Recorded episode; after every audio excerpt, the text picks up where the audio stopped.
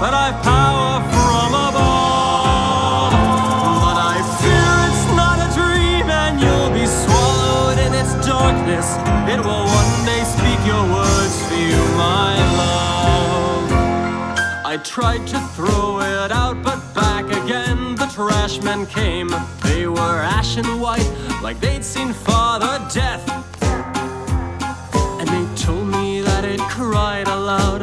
Spoke to them by name. So they returned it, ran and prayed under their breath. And every night I long to coax you from that phonograph, but it's drained the appetites I once fulfilled. Its gaping mouth, obscene and wide, turns every tune to laughter, and its arm it waves commands to have me killed. It comes to me in dreams and it declares I'm Joan of Arc. You can burn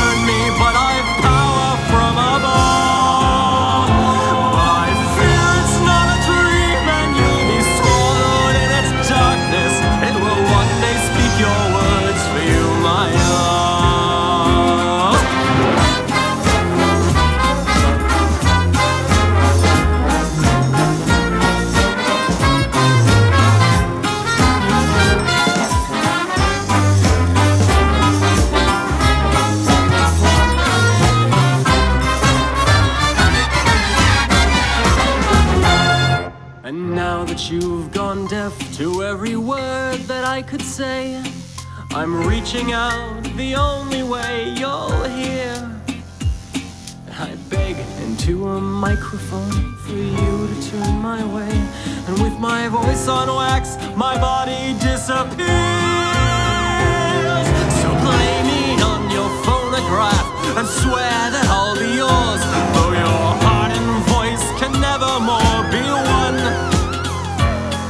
Just drag that needle on me as I spin my loving course, dreaming only of your kiss.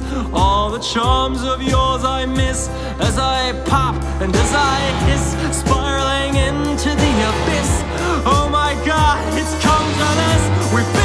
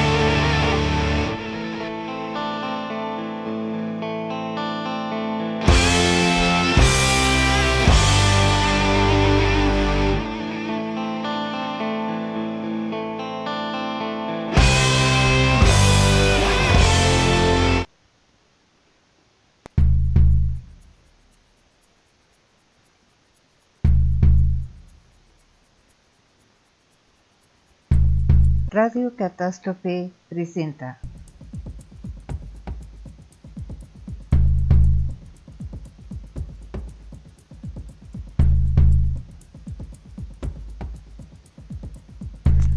La hora macabra.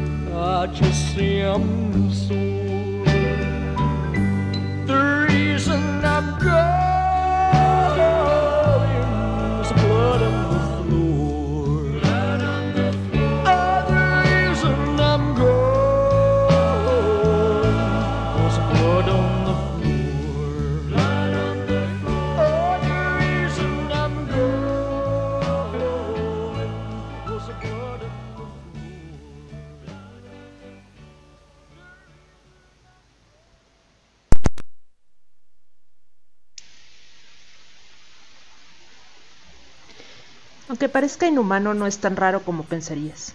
Entre 1976 y el 2007, solo en Estados Unidos hubo 15.961 casos de padres o madres que mataron a sus propias familias. De hecho, los niños que mueren asesinados tienen un porcentaje de 72% de posibilidad de haber sido asesinados por sus propios padres. Y, en la mayor parte de los casos, son los papás los asesinos. Por eso, el caso de Chris Watts no es tan fuera de lo común. Chris estaba casado con Shannon desde hacía seis años. Tenían dos niñas, una de tres y la otra de cuatro años, y ya venía en camino la tercera adición a la familia. Para el exterior, los Watts parecían una familia ideal y feliz. Pero en realidad, Chris llevaba ya un tiempo saliendo con su nueva novia, Nicole Kissinger. Chris pudo divorciarse de su esposa y seguir en contacto con su familia, o en el peor de los casos, abandonarlas e iniciar una nueva vida con Nicole.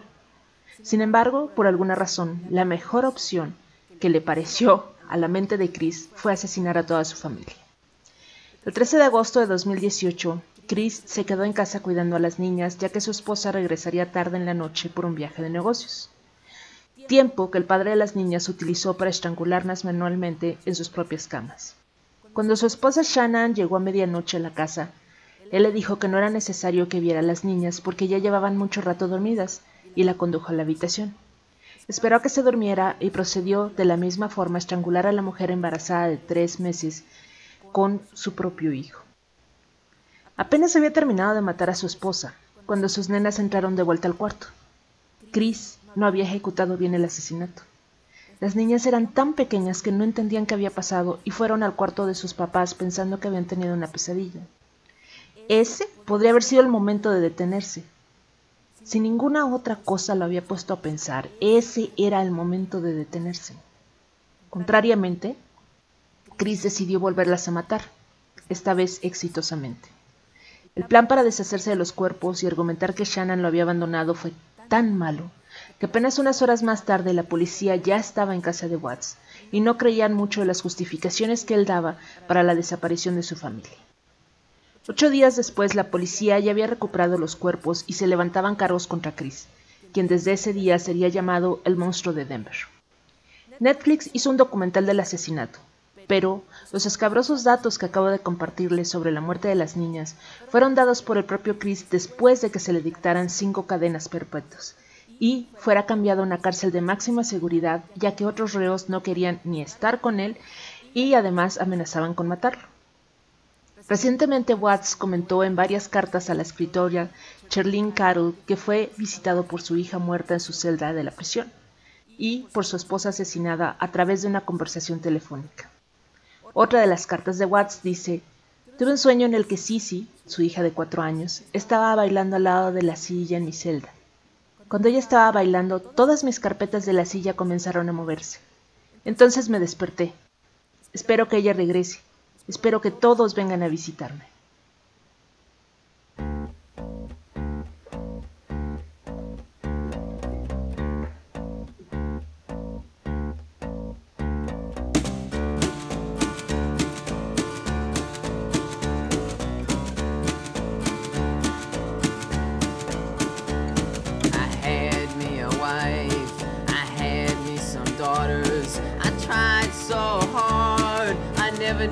Still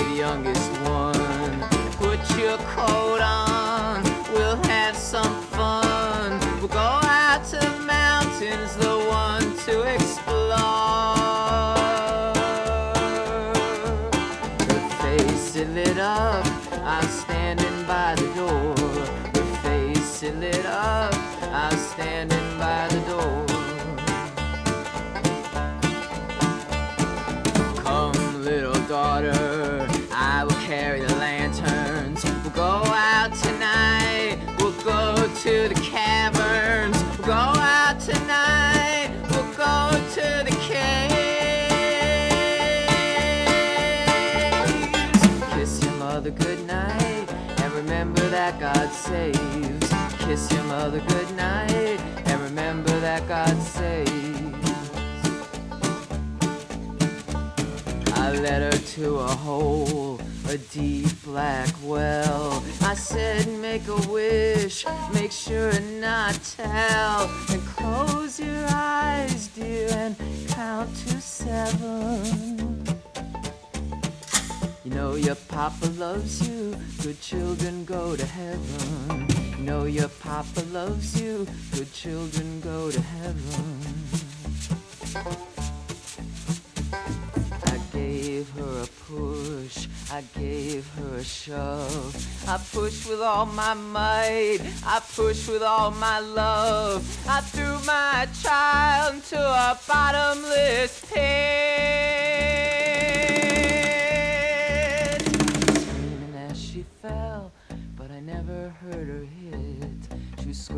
As she fell, but I never heard her hit.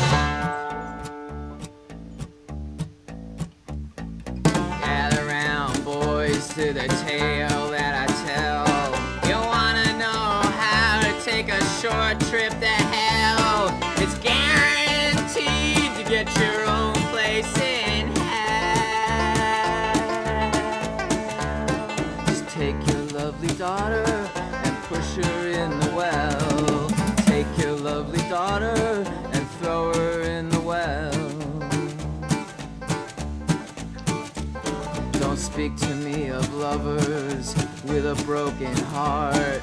You wanna know what will really tear you apart? I'm going out to the barn with a never stopping pain. I'm going out to the barn to hang myself in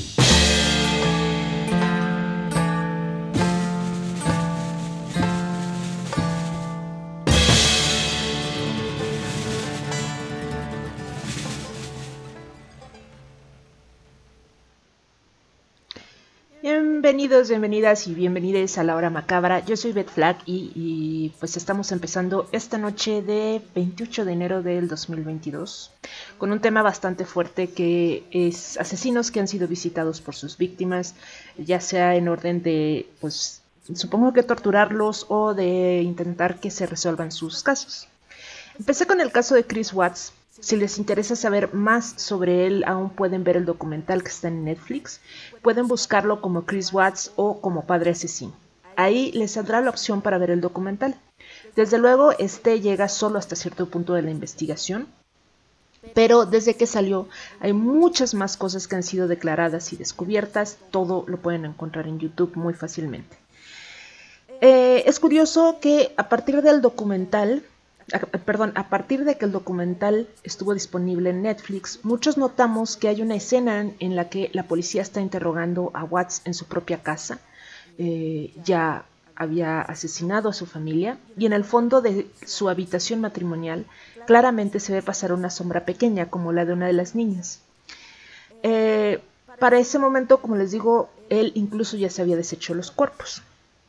El asunto no paró allí. Si le dan una buscada en Google eh, o en YouTube, encontrarán que cuando la policía llevó perros a la casa para buscar si los había escondido allí, un juguete de las niñas se prendió solo y las oficiales de policía que estaban en el lugar escuchaban ruidos en la casa eh, que, que, no podían explicar, ¿no? Escuchaban voces y risas de niñas, a pesar de que la casa pues llevaba varios días vacía.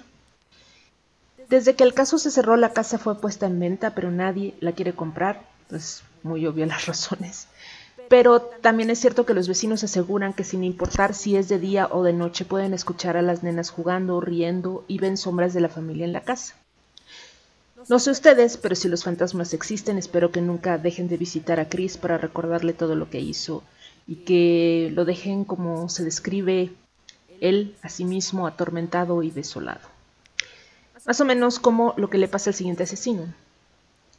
Mark Bridger pasaba sus días bebiendo, viendo videos pornográficos y mirando imágenes indecentes de niños. Después de haber pasado una noche típica bebiendo en 2012, manejó para encontrar a una niña. Se topó con April Jones de 5 años. Jones entró en el auto de Bridger y nunca más la volvieron a ver.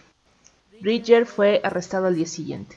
Admitió que había matado a Jones, sin embargo, afirmó que fue un accidente. Richard dijo que accidentalmente golpeó a Jones con su auto. Recordó haber colocado su cuerpo en su auto antes de ir a buscar ayuda. El alcohol había empañado su memoria y no sabía qué pasó con el cuerpo. Después de, que un cuerpo, después de que un experto forense encontró fragmentos de hueso y sangre que coincidían con el ADN de Jones en la casa de Bridger, la policía rechazó su versión. Creen que agredió sexualmente a la niña antes de matarla y esparcir partes de su cuerpo. El tribunal estuvo de acuerdo con la policía, Bridget fue declarado culpable y sentenciado a cadena perpetua. Recientemente, Bridget le dijo a un compañero de prisión que lo torturan las visiones de Jones quien se aparece en su celda todas las noches.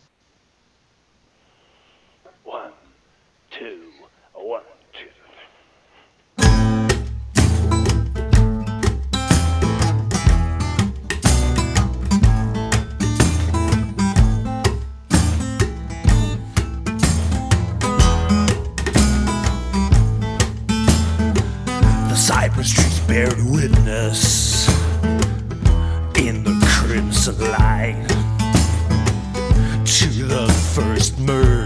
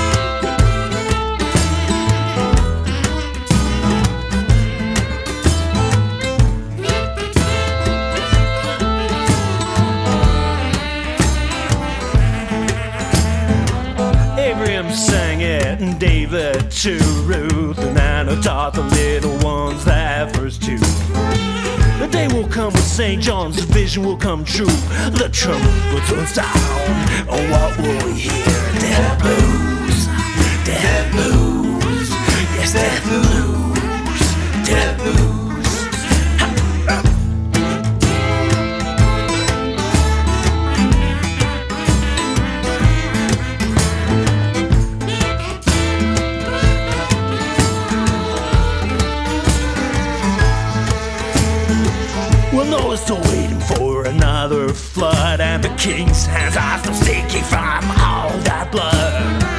The kingdom is as rotten as the sea is blue, and wherever you turn, you'll see death too.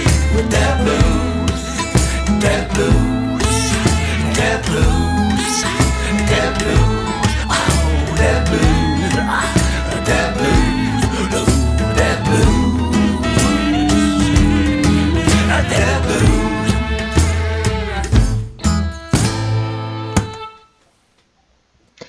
Fueron los Dead Brothers con Dead Blues.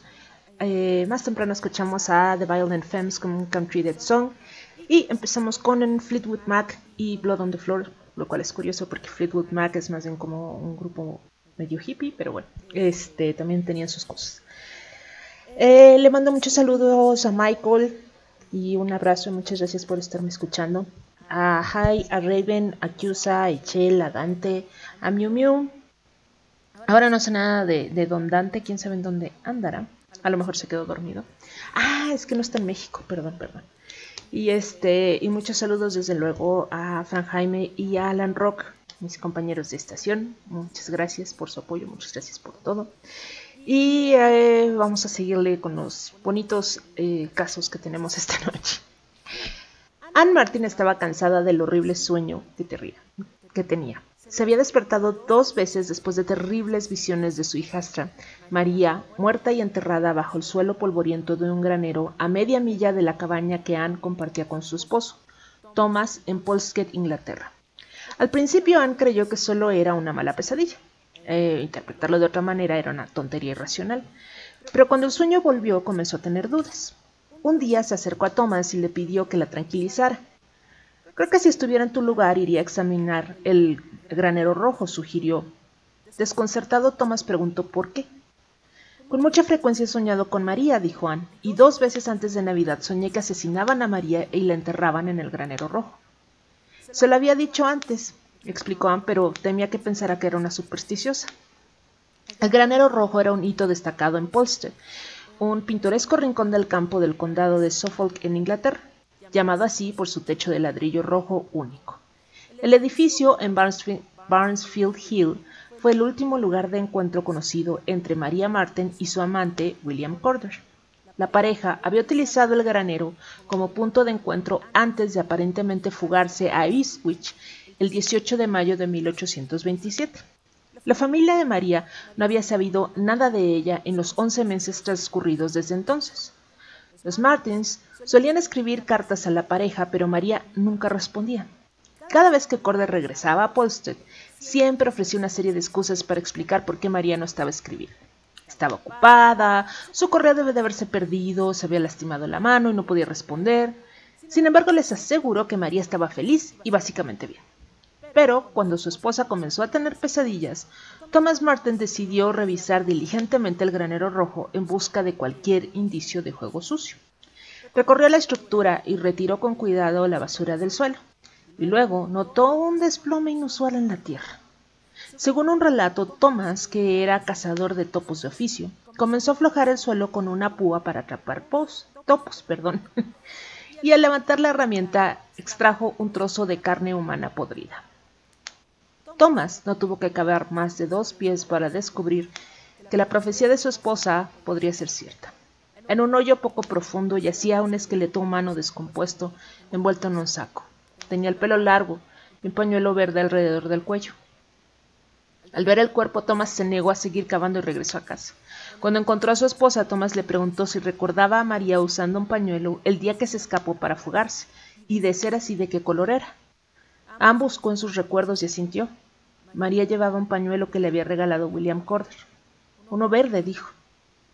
Vamos con una canción y regresamos en un momento más con la historia del granero rojo.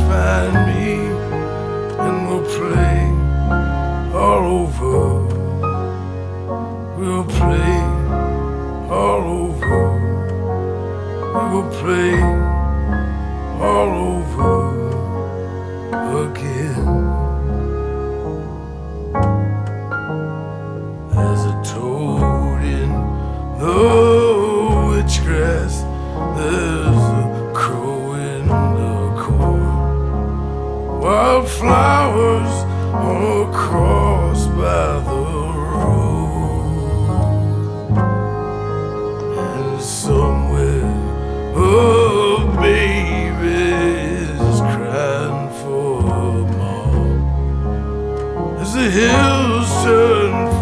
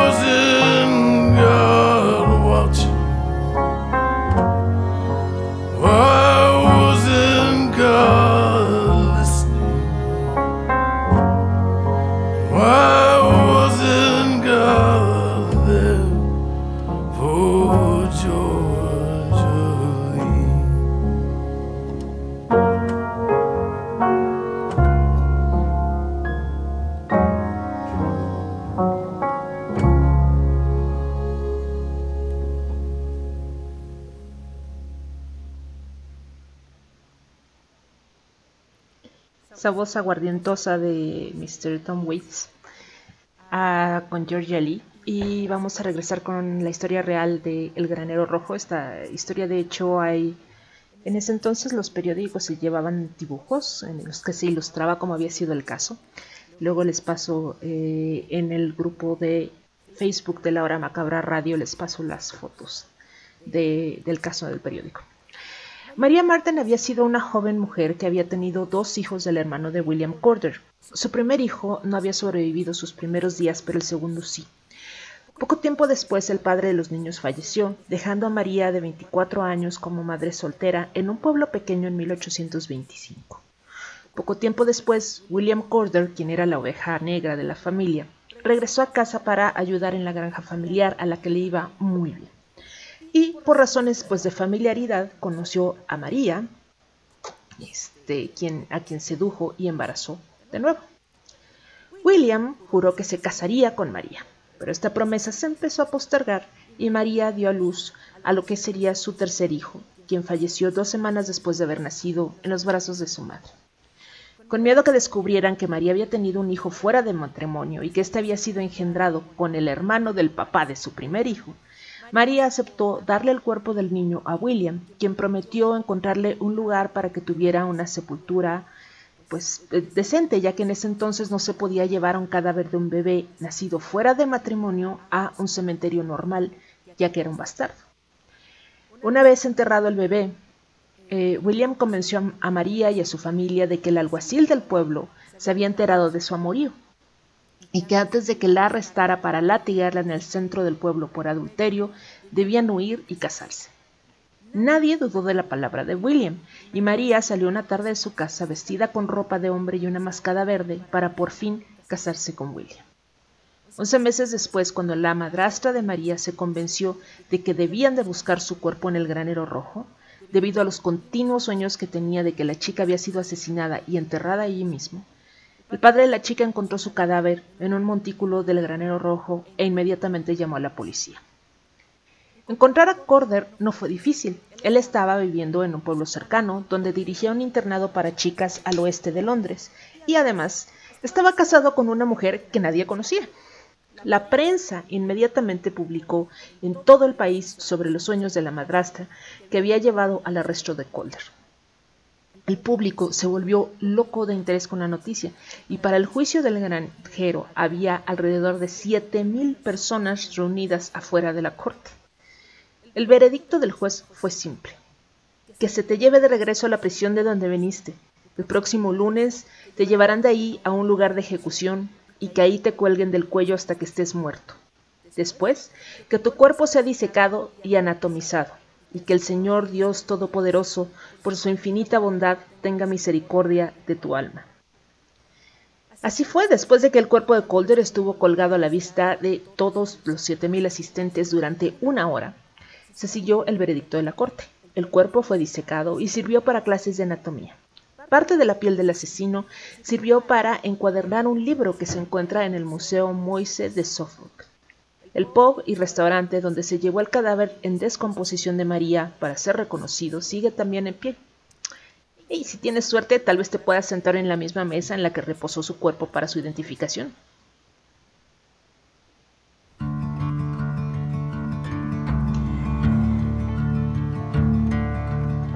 There ain't no grave can hold my body down. There ain't no grave can hold my body down. When I hear that trumpet sound, I'm gonna rise right out of the ground.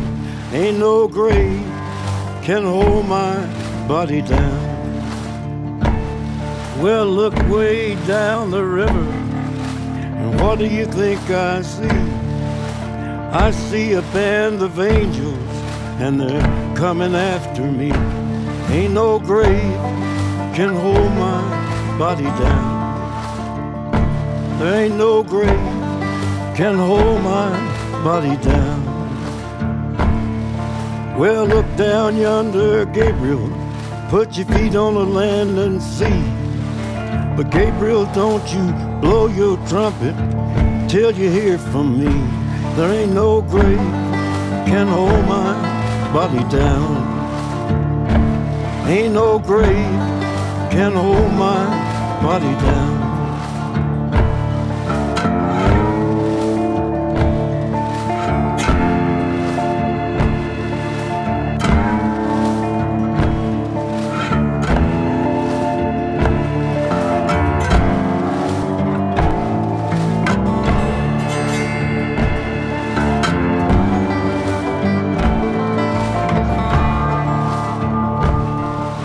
Meet me, Jesus, meet me.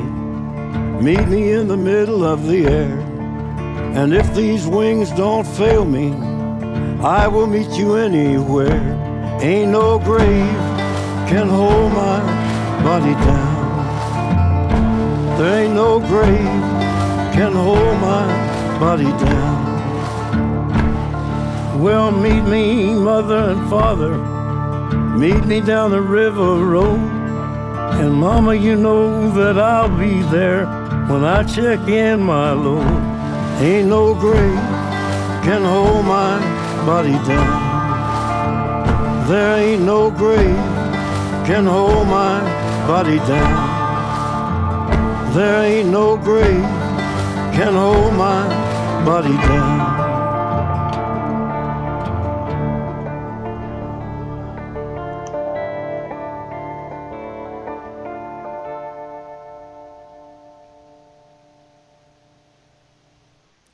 Ese fue el gran Johnny Cash y le damos la bienvenida a Doña Ichel que acaba de llegar a el chat de Facebook de La Hora Macabra. Qué bueno tenerte por acá. Ya tenía un ratito que no nos visitabas. Y les recuerdo que si quieren escuchar los, eh, los programas pasados de La Hora Macabra, nos pueden encontrar eh, como La Hora Macabra Podcast en Spotify y también pueden encontrar a nuestros eh, compañeros de, de estación con Mundo Curioso según Fran y a Alan Rock con Crónica 451. Am, los casos de fantasmas que ayudan a descubrir su asesinato o atormentan a sus asesinos vienen de todo el mundo y en todas las épocas. En Sudáfrica, en 2002, John Nkuna y dos amigos secuestraron a Bob Ruel Baloyi, ataron a Baloyi con trozos de tela y luego lo golpearon. Nkuna y sus amigos rociaron a Baloyi con gasolina y le prendieron fuego. Los restos carbonizados de Baloyi fueron encontrados más tarde por un pastor de ganado, quien llamó a la policía. Nkuna huyó a otra ciudad para escapar de los cargos. Sin embargo, pronto fue perseguido por el fantasma de Bayoli. Escuchaba la voz de Bayoli todas las noches que le decía Solo dile a mi familia que fuiste tú quien me asesinó y comenzarás a dormir en paz. Nkuna estaba aterrorizado y fue a la familia de Baloy a confesar el asesinato. Nkuna y sus amigos fueron arrestados, pero se retiraron los cargos de sus amigos. Se declaró inocente en la corte, aunque la corte usó la confesión para obtener una condena. Nkuna fue condenado a 15 años de prisión, que francamente me parece muy poquito. Por otra parte, en India, los medios han estado recientemente obsesionados con la historia de una dama de aspecto dulce, elocuente y bien considerada, que fue arrestada por presuntamente matar a al menos seis personas, posiblemente más, miembros de la familia, miembros de su familia, perdón, administrándoles cianuro. Supuestamente los asesinatos se llevaron a cabo de forma escalonada durante un periodo de varios años y casi nadie sospechó de ningún delito, excepto eh, uno cuya denuncia finalmente condujo a las horribles revelaciones. En términos simples, las víctimas fueron asesinadas y obviamente murieron prematuramente. Hasta ahora no ha surgido nada que demuestre que los espíritus de estas personas asesinadas tomaron alguna medida para buscar justicia y atrapar al perpetrador. Es bien sabido que por lo general, cuando se produce una muerte no natural, el espíritu de la víctima se esfuerza porque se revele la verdad y no descansa en paz hasta que se le impone la debida sanación. Cada espíritu elige su propio modo de sacar a la luz la verdad. Por ejemplo, algunos optan por aparecer en el sueño de un familiar o amigo de, o alguien eh, directamente ante ellos y narrar los detalles de lo que sucedió, como en el granero rojo. Algunos espíritus, por otra parte, obligan al culpable a admitir su culpa. De hecho, hay varios casos citados con frecuencia en los que la ley ha sido guiada por un espíritu. Por ejemplo, eh, el caso de Ann Walker, cuyo espíritu no pudo encontrar la paz hasta que los hombres que la asesinaron fueron arrestados y ahorcados. Parece que una noche de 1681, un molinero llamado James Graham, del condado Durham en Inglaterra, fue abordado por el espantoso fantasma de una mujer joven. Estaba empapada de sangre y tenía cinco heridas abiertas en la cabeza. Le dijo a Graham que su nombre era Ann Walker y que había sido asesinada con un pico por un tal Mark Sharp, siguiendo las instrucciones de un pariente suyo, también llamado Walker, de quien estaba embarazada. Ella le dejó en claro a Grimm que a menos que le diera la información al magistrado local, ella continuaría persiguiéndolo. Negándose a creer lo que había experimentado, Grimm no hizo nada. Pero después de que, apareció el fantasma, suplicó y amenazó dos veces más, acudió a las autoridades con la espeluznante historia. Se registró un poco un pozo identificado por el fantasma y allí precisamente se encontró el cuerpo de Ann Walker. Sharp y Walker fueron arrestados, juzgados, declarados culpables y ahorcados. El espíritu de Anna, así vengado, no, no volvió a aparecer. Eh, vamos con otra canción y muchos saludos a Katy que no sé por qué hace rato se me pasó, una disculpita. Y ahorita regresamos con nuestro último y pues creo que es el mejor caso de la noche.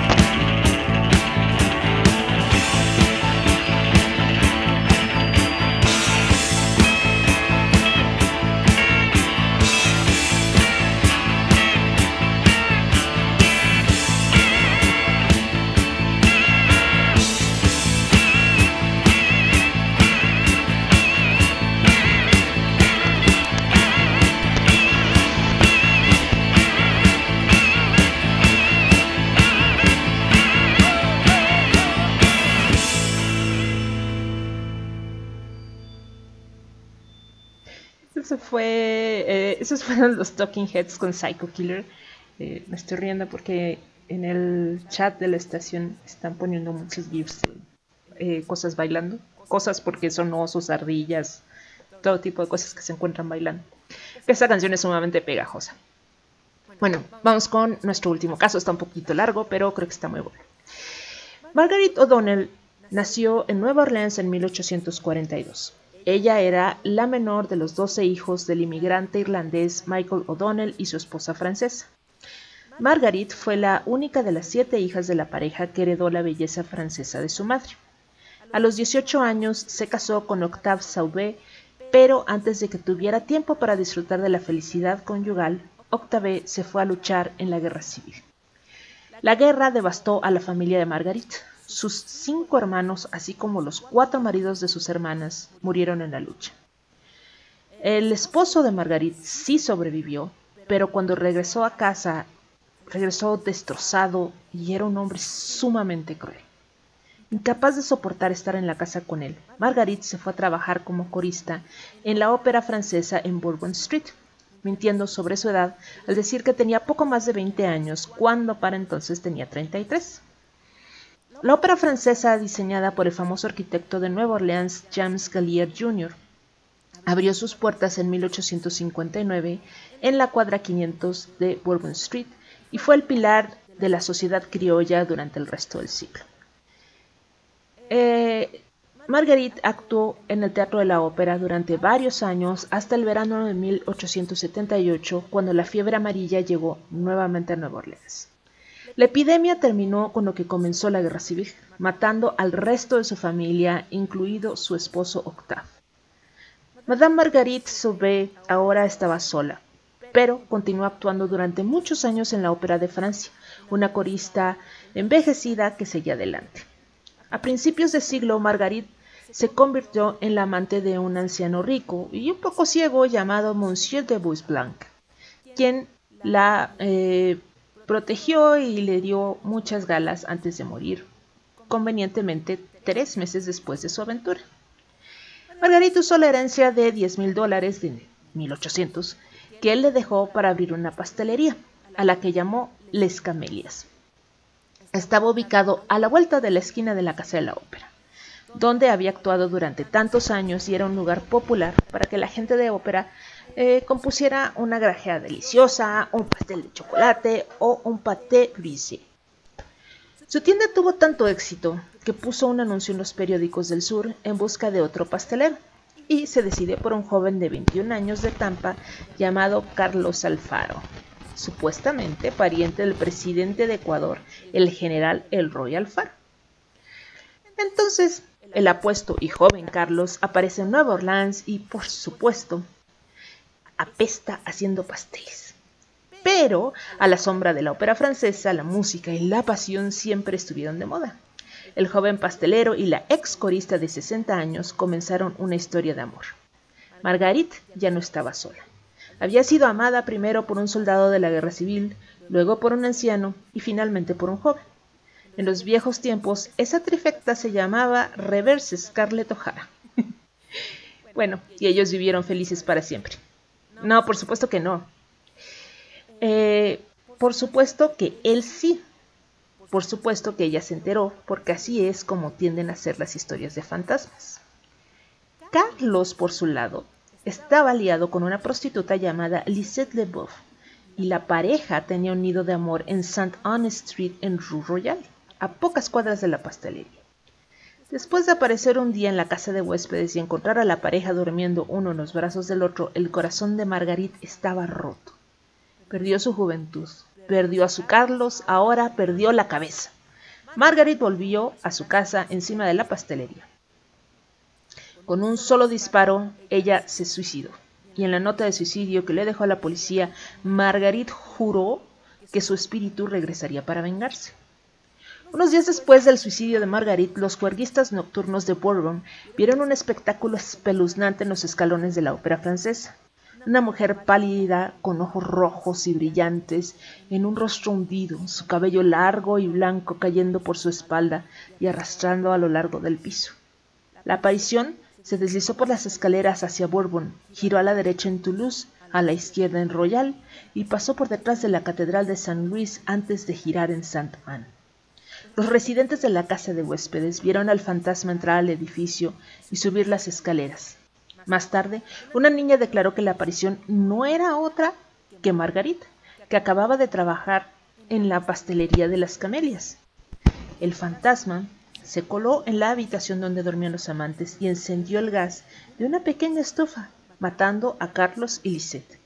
Después de vengarse, el fantasma de Margarit se deslizó de nuevo en la noche, pero no fue la última vez que se le vio. Durante diez años la procesión nocturna de Margarit desde el Teatro de la Ópera hasta la casa de huéspedes de Santa Anne continuó. Los avistamientos del fantasma de Margarit eran tan frecuentes que uno de los periódicos locales escribió sobre ellos. Los vecinos apodaron al fantasma de Margarit la bruja de la ópera francesa. Finalmente, después de una década de persecución, otro nuevo inquilino se mudó al apartamento maldito donde la pareja fue asesinada, porque en ese entonces no existía algo como para checar qué eran los antecedentes del edificio. El nuevo inquilino encontró un trozo de papel encajado entre la repisa de la chimenea y el ladrillo de la chimenea. Supuestamente, una carta de amor de Margarit a Carlos rogándole que, la que regresara con ella. La nueva inquilina arrojó la carta al fuego, y mientras lo hacía el fantasma de Margarit se materializó de repente y trató en vano de salvarla de que se quemara. Cuando la carta se convirtió en cenizas, el fantasma soltó un aullido torturado y desapareció para no ser vista nunca más. Bueno, en realidad algunos afirman que todavía se le puede ver recorriendo su camino desolado, atormentando por los amantes infieles. Otros dicen que Margarit sigue merodeando por la casa de huéspedes y se vuelve particularmente inquieta cuando hay otra mujer en el edificio. ¿Y qué hay de la ópera francesa, el lugar más popular al norte de La Habana y el punto de partida de Margarit para su década de caminatas fantasmales por las calles del barrio francés? Pues en las primeras horas de la mañana del 4 de diciembre de 1919 se desató un misterioso incendio que destruyó todo el teatro de la ópera, dejando una escena de destrucción que un reportero describió como una ciudad catedrálica bombardeada. El incendio ocurrió horas después de un ensayo de la ópera Carmen, la historia de un intérprete de ojos encendidos atrapada en un triángulo amoroso que termina en una muerte violenta. Esta fue la hora macabra. Muchas gracias por acompañarme. Eh, nos escuchamos en una semana. Eh, espero que se unan al grupo de Facebook de La Hora Macabra Radio. Yo les voy a dejar con Insane Clown Pose y si yo fuera un asesino serial o If I Was a Serial Killer. Eh, es una canción un poco larguita y es medio rap y medio, medio no sé, y medio, medio melódica. Esto es. Pero creo que es una canción excelente, es imperdible. Muchas gracias por escucharme. Nos vemos en una semana. Buenas noches. If I was serial killer, they would find all my victims' heads in funky ass gas station toilets. If I was a serial killer,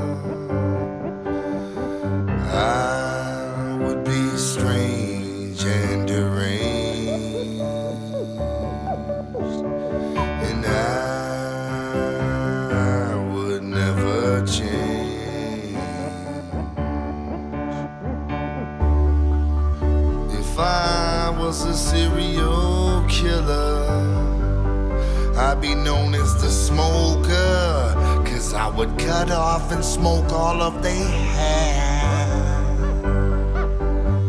And if I was a serial killer, I would sleep on broken glass and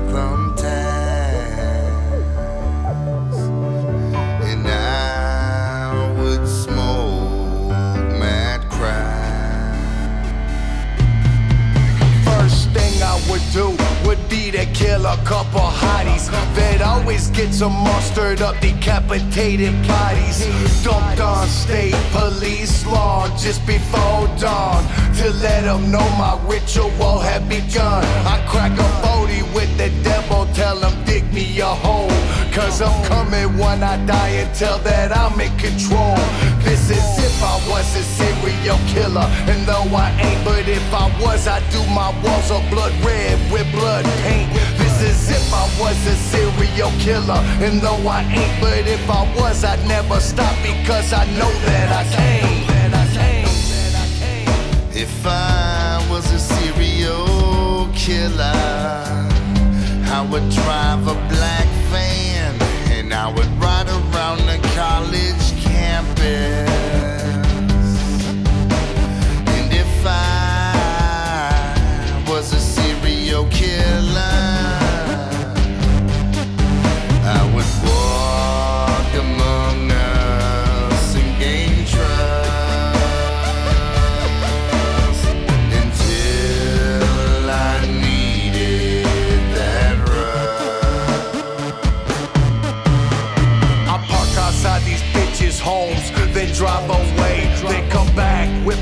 Lights off. This time I'm here to stay. I wear human bones around my neck and have my ceremonies. Then go back upstairs and microwave some macaronis. You know it's all up in my trunk, so don't ask me to pop it. Once I get out to my cabin, then I'll finally unlock it. This is if I was a serial killer, and no, I'm not. But if I was, I'd snap a photo once they die on the spot. Was a serial killer, and though I'm not. But if I was, I know that I can't, so I would never stop. Never stop. Never stop. And I don't know myself anymore. And I don't know who I am anymore. And I don't know who to be anymore. And I don't know who I am anymore. And I don't know what to think anymore.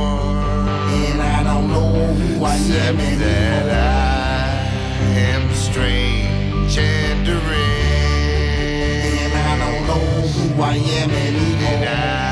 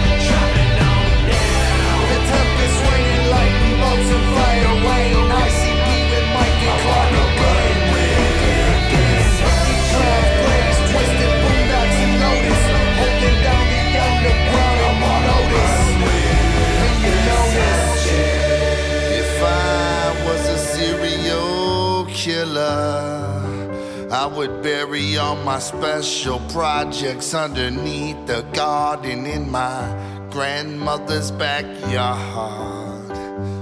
And if I was a serial killer,